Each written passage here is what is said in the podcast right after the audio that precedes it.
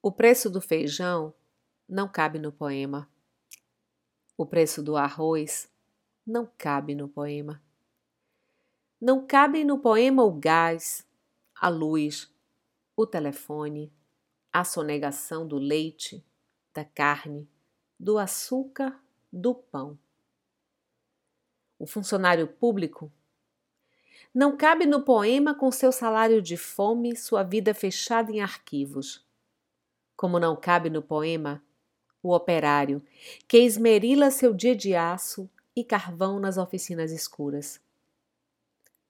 Porque o poema, senhores, está fechado. Não há vagas.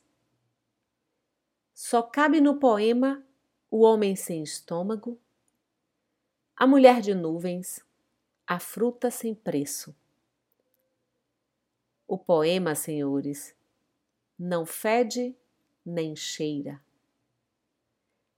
Poema Não há vagas de Ferreira Goulart. Em um momento que a nossa democracia precisa de nós. Vote 13.